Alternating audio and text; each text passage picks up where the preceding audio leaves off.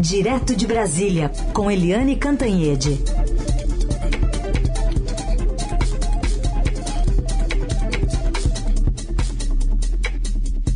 Tudo bem, Eliane? Bom dia. Bom dia, Carolina. Bom dia, ouvintes. Bom, Eli, queria que você começasse falando o que, que essas novas imagens divulgadas no final de semana, de semana, a pedido inclusive do Supremo, trazem de novo na apuração das investigações sobre os atos golpistas do dia 8 de janeiro?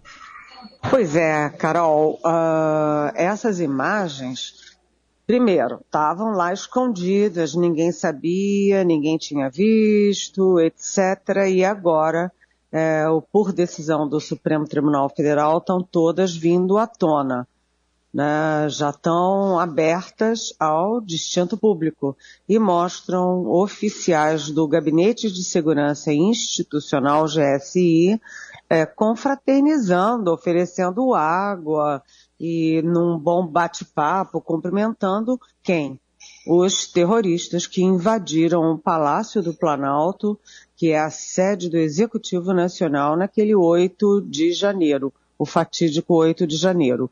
Isso deixa a situação do GSI muito complicada, né? Uh, não apenas o atual uh, chefe, o uh, general Gonçalves Dias, que, aliás, atual não, porque ele já foi afastado, né? Dizem que é pedido, mas na verdade a gente sabe que ele foi afastado pelo presidente Lula depois de uma reunião com os ministros, mas também o anterior, o general Augusto Heleno, que chefiava e que nomeou esses militares todos para o GSI. Uh, ah, na, no, em pleno feriado, sexta-feira, já foram ouvidos os, uh, já foi ouvido o Gonçalves Dias, o general, né, que explica que ele sozinho não podia fazer nada, não podia conter os vândalos, etc.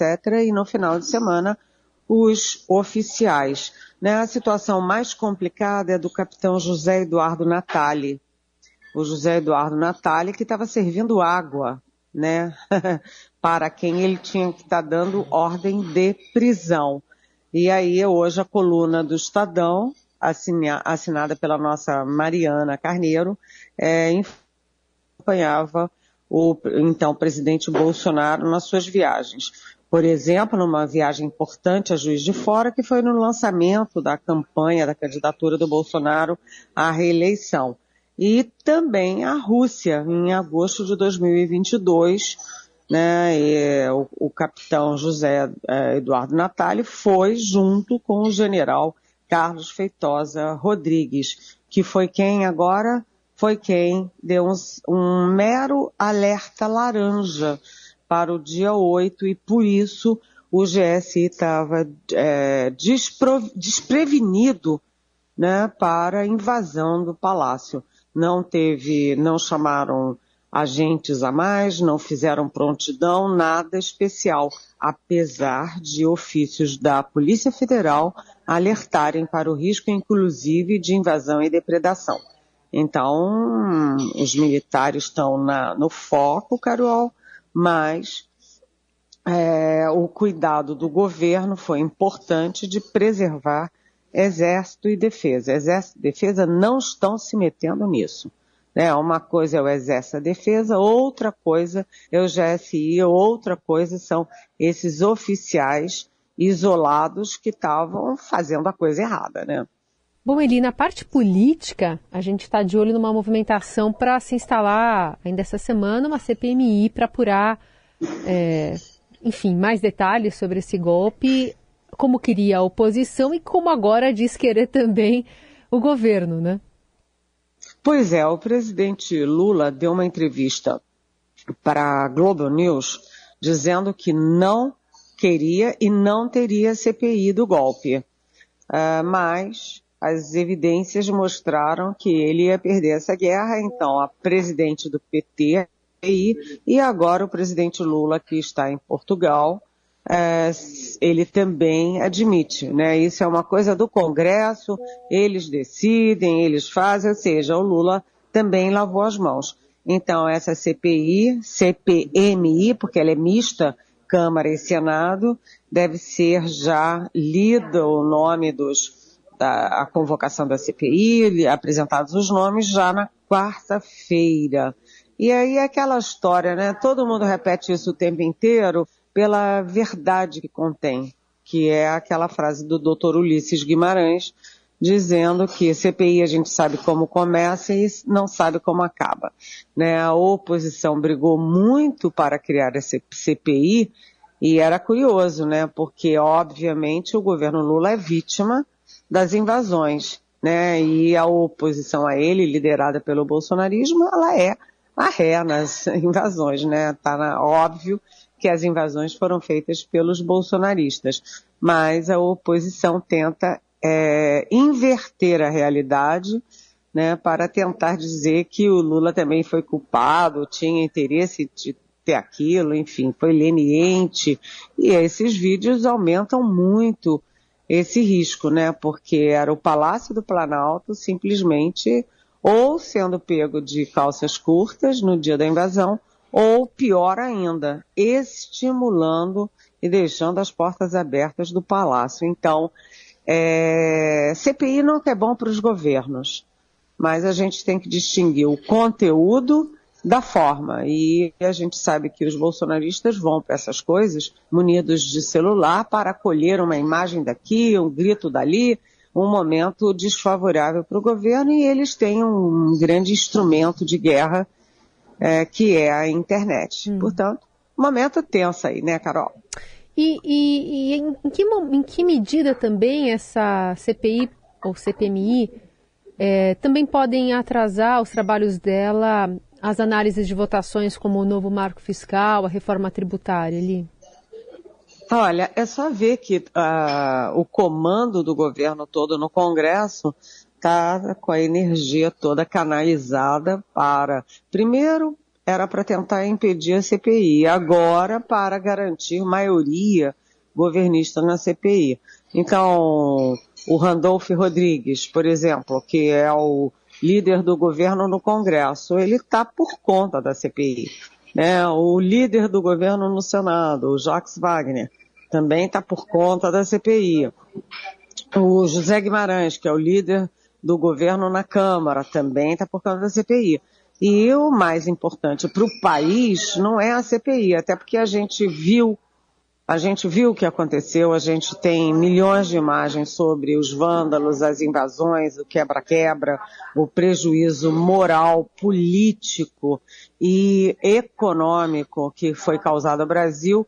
E o que interessava mais para o Brasil nesse momento era o esforço concentrado para a aprovação da nova âncora fiscal, e depois da reforma tributária. Isso pode atrapalhar? Pode sim. A CPMI pode atrapalhar o cronograma do governo na economia. Eliane Cantanhede segue conosco. Eliane, o Supremo começou a julgar na terça, vai começar a julgar amanhã, se torna réus mais 200 denunciados pelos atos golpistas do dia 8. Os ministros têm até 2 de maio para apresentarem seus votos. É uma lista que inclui agora suplentes de vereador, pequenos empresários, advogados. Um segundo conjunto, portanto, de acusações que é analisado pela corte. O primeiro tinha 100 nomes e a maioria dos ministros já votou por torná-los réus, né? Uma sessão virtual que acaba hoje às 23 horas e 59 minutos. Queria te ouvir também sobre, ainda na questão envolvendo os atos golpistas, o depoimento do ex-presidente Bolsonaro previsto para esta semana. É, o Supremo Tribunal Federal já tornou réus os 100 primeiros é, investigados. Né? Os 100 primeiros investigados já são réus da justiça brasileira. Agora, esse, esse julgamento virtual termina hoje, é, um, um minuto antes da meia-noite, e a expectativa é de que os outros 200, o segundo é, lote de golpistas, né, de vândalos também seja, é, sejam todos tornados réus. Então você já terá 300 é, réus pelos atos que, de invasão do Supremo Tribunal Federal, do, da Câmara dos Deputados, do Senado Federal e do Palácio do Planalto, que é a sede do Executivo Nacional. É, na quarta-feira, o próprio Jair Bolsonaro, ex-presidente, vai depor na Polícia Federal e esse depoimento é importante. Por quê? Porque você tem preso desde janeiro o ex-ministro da Justiça do Bolsonaro, Anderson Torres, que é um, enfim, ele é da carreira da Polícia Federal, mas a própria Polícia Federal toda está eh, é, contra ele, né? Todo, todos os é, delegados, agentes com quem eu converso, são todos contra ele, porque o ministro da Justiça que guarda em casa uma minuta de um ato golpista, é, fechando o Tribunal Superior Eleitoral, e criando uma comissão interventora, é, metade dela formada por militares, realmente não dá, né? Não dá. E além disso, é, há outras coisas envolvendo Anderson Torres, como, por exemplo, o uso é, de uma responsável pela inteligência do Ministério da Justiça, é, mapeando as urnas onde o Lula uh, tinha sido mais votado no primeiro turno. E não por coincidência, foi exatamente nessas urnas, nesses lugares, que a Polícia Rodoviária Federal agiu para impedir que ônibus com os eleitores petistas chegassem para votar. Né? E isso teve a participação direta, mais uma vez, do Anderson Torres, que foi pessoalmente à Bahia, um dos lugares onde Lula é recordista de votos, para é, vamos dizer, orientar a Polícia Rodoviária Federal contra os eleitores é, do Lula. Então, o ministro da Justiça não faria nada disso sem o conhecimento, no mínimo, ou até a orientação ou determinação do presidente Jair Bolsonaro. Então, o presidente Bolsonaro vai dar esse depoimento para a Polícia Federal. Obviamente, todo mundo sabe que ele vai tentar mentir o tempo inteiro, mas a Polícia Federal tem muitas provas, muitos indícios e está muito apta a fazer um, colher um depoimento com muita segurança e, e botando o Bolsonaro contra a parede para responder essas coisas todas. O que que estava acontecendo, qual era a intenção do governo dele. Era um golpe de Estado? É isso, Carolina. É. Eliane, hoje o Estadão publica uma reportagem falando da bancada ruralista que põe as invasões, invasões do MST na mira e ameaça Lula com uma segunda CPI, então a gente falou da primeira agora. Tem uma pergunta da ouvinte Maria Tereza sobre esse assunto. Meu nome é Maria Tereza Sentolamurray e eu tenho um comentário a fazer sobre essa história de invasões. Como é que um ministro do Estado abre as portas oficiais do ministério para receber invasor, invadir terra, não é crime? Então está oficializado o crime, porque além disso entregou cargos no INCRA, dinheiro público na mão de criminoso. É isso que é. Eu não entendo isso, é um absurdo. Olá, Maria Tereza, bom dia, bem-vinda realmente o presidente Lula está se atrapalhando uh, e o governo dele também no tratamento ao MST. Né? Não é razoável que o MST, já nos primeiros uh, meses do governo Lula, promova invasões de terras produtivas, invasão do INCRA, invasão, inclusive, da Embrapa, que é um dos orgulhos nacionais. É, isso é tumultuar o processo político, tumultuar o próprio governo Lula.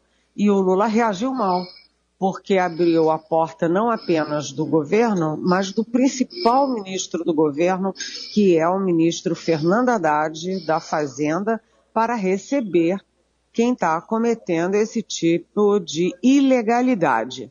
Então foi um mau passo abrir as portas do governo, ceder à pressão e botar o Haddad cá para nós. O Haddad tem mais com o que se preocupar, né? ele tem que se preocupar com a âncora fiscal, se preocupar com a reforma tributária, se preocupar com as pressões do próprio PT para ficar se ocupando de MST. Agora, o resultado disso é que a bancada uh, do agronegócio, né, a bancada ruralista do Congresso, já está articulando a criação de uma segunda CPI, que é a CPI do MST. Ou seja, o Lula não pode reforçar a ideia de que ele é leniente com o MST. Bolsonaro leniente com golpistas, né, quem estava preparando o golpe de Estado invasão de, de instituições, e agora o Lula leniente com o MST, que invade terras produtivas. Ou seja, é, é ruim para o país, é ruim para a imagem do país internacional e é ruim para o próprio Lula é, ele ter essa convivência. Aliás, o Lula que levou para a, a, viagem à China ninguém mais, ninguém menos do que João Pedro Stedley, que é o grande manda-chuva do MST. Então, Maria Tereza, concordo com você. Lula pisou na bola, o governo Lula pisou na bola. Aliás, Eliane, Lula que está nesse giro pela Europa, agora de manhã voltou a criticar o patamar da taxa básica de juros né, da economia brasileira, batendo de novo nessa mesma tecla. E mais cedo também numa conversa com é, o empresariado lá é, na, em Portugal, ele estava falando sobre a presença da Apex é, em solo português, dizendo que ah, todo mundo esse, esse escritório já existe, por exemplo, na Suíça, em países que falam inglês. E por que, que não tem, então, em Lisboa, né, um escritório da Apex? E ainda chamando pelo nome Jorge Viana, vamos instalar aqui um, um escritório da Apex. E aí a gente relembra o nosso ouvinte que o Estadão recentemente fez uma reportagem falando sobre ah, uma mudança no próprio estatuto da Apex para que Jorge Viana, que não fala inglês fluentemente, pudesse ocupar um cargo de liderança, né? E aí ele deu essa estocadinha ali nessa andança que ele está fazendo, especialmente pela Europa, e hoje também com uma agenda bem recheada em Portugal. Pois é, o, o isso, o que que ajuda, né, o governo fazer um tipo de coisa dessas? O Jorge Viana, que foi senador, que foi governador do Acre, é, é, um quadro do PT, ele é um bom senador, uma pessoa respeitável. Agora, como é que você muda o regimento interno de uma corporação para se beneficiar disso? Né? A Apex cuida de comércio internacional. E uma das coisas que dizia o regimento é que para você chefiar a Apex, você tem que falar inglês, é, pelo óbvio. E aí, como ele não fala inglês, muda-se o regimento. Esse tipo de coisa, sabe, que reforça muito a ideia do aparelhamento petista do Estado, né, que aconteceu nos dois primeiros governos, isso é inegável.